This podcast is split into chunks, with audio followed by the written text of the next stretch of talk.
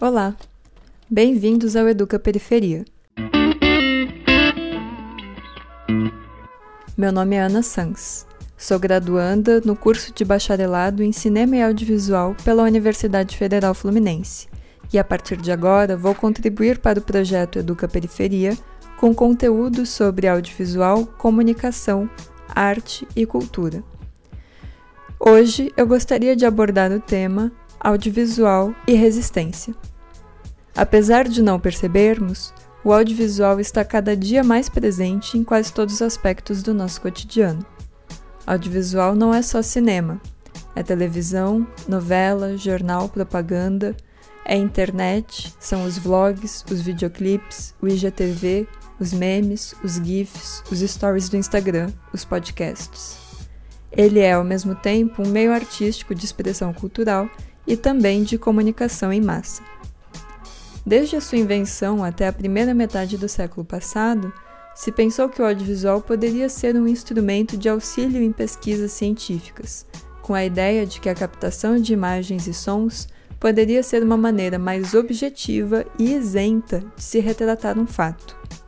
Entretanto, a partir especialmente da segunda metade do século XX, vários filósofos, antropólogos, sociólogos e teóricos da imagem colocaram em xeque a ideia de que uma imagem vale mais do que mil palavras.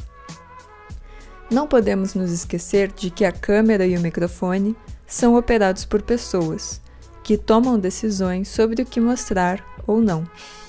Por isso, é muito importante pensarmos quem está produzindo audiovisual hoje em dia no Brasil e no mundo, e quais histórias essas pessoas estão escolhendo mostrar. Será que o cinema, a televisão e as mídias sociais estão refletindo a diversidade de conhecimentos e narrativas que temos no país? Alguns dados alarmantes que estão disponíveis no site da Ancine podem começar a responder essa pergunta. Em 2017, o Brasil bateu recorde de lançamentos de filmes nacionais.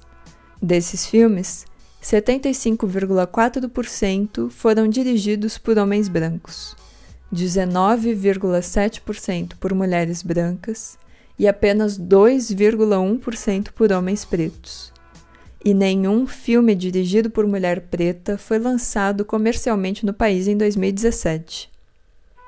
Poderíamos nos perguntar também sobre o perfil socioeconômico, orientação sexual e de gênero, ou em quais estados e regiões estão as pessoas que produziram e lançaram filmes comercialmente. Com a grande importância que os smartphones ganharam em nossos cotidianos, passamos a ter também na palma das mãos uma ferramenta para produzir e divulgar conteúdo. Nos últimos anos, se multiplicaram os coletivos de comunicadores de favelas, grupos de ensino audiovisual em periferias e áreas rurais e coletivos de audiovisual que produzem vídeos sob a perspectiva indígena, quilombola, LGBTQI, feminista e secundarista, que têm impacto sobre questões sociais e políticas atuais.